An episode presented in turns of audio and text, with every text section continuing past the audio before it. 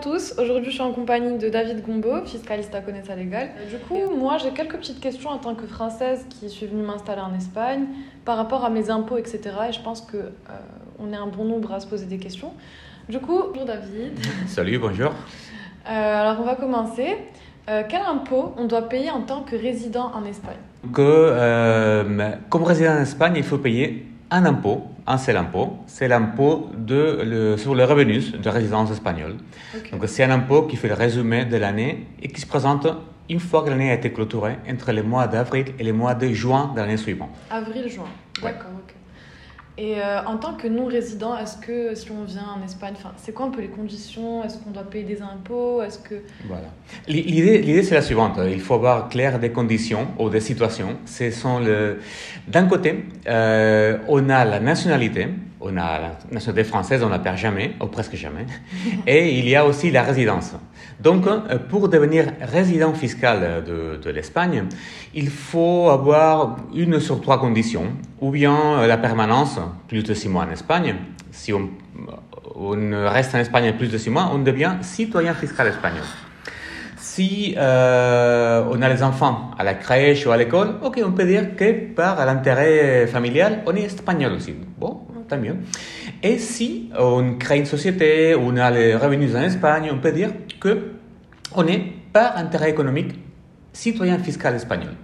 Bon, voilà. Mais sinon, pendant les six premiers mois de, de résidence technique en Espagne, on est encore résident français à niveau fiscal. Donc, on est encore non résident. Donc, c'est là où apparaît la différence entre résident et non résident. D'accord. Donc il y a quand même, si j'ai bien compris, quelques petits impôts à payer. Oui, Mais- comme, oui, voilà, mais voilà. pas voilà. résident. ok.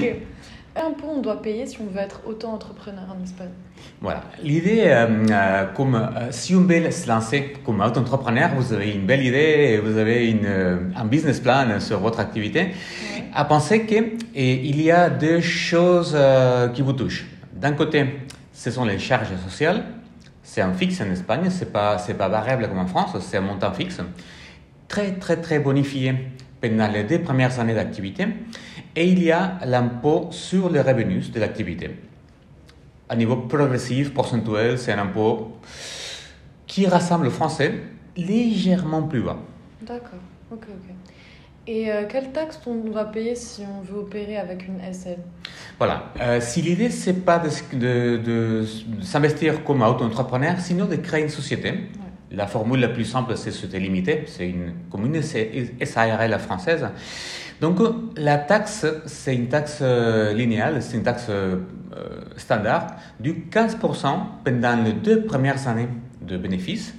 Et à partir de la troisième année de bénéfices, les 25%. Aussi légèrement inférieur que la, que la française. D'accord. Et euh, j'ai une dernière petite question, parce que j'ai entendu parler de la loi Beckham, mais euh, je ne sais pas à qui elle s'applique. D'accord. C'est, la loi Beckham, c'est une belle idée euh, pour attirer les talents là ici en Espagne.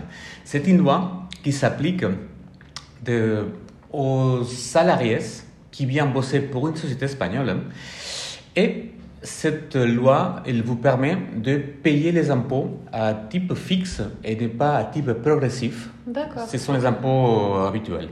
Ok, donc ça serait un même montant à payer. À même montant payé du 24%, peu importe si on gagne un euro ou un milliard d'euros. Et ça, c'est très attractif pour des salaires élevés. Oui. Et cette, cet impôt, on doit le payer une fois par an aussi? On les paye une fois par an, on les paye euh, comme d'hab, entre les mois d'avril et les mois de juin de, juin de l'année suivante, sachant que les prélèvements à la source, il est déjà de ces montants-là. Donc, euh, quand on encaisse la- l'argent mois par mois, à savoir que fin d'année, il faudra rien payer, car les prélèvements à la source, c'est déjà déjà de ces montants-là. D'accord. Ok, bah merci beaucoup David d'avoir répondu à mes questions. Avec plaisir.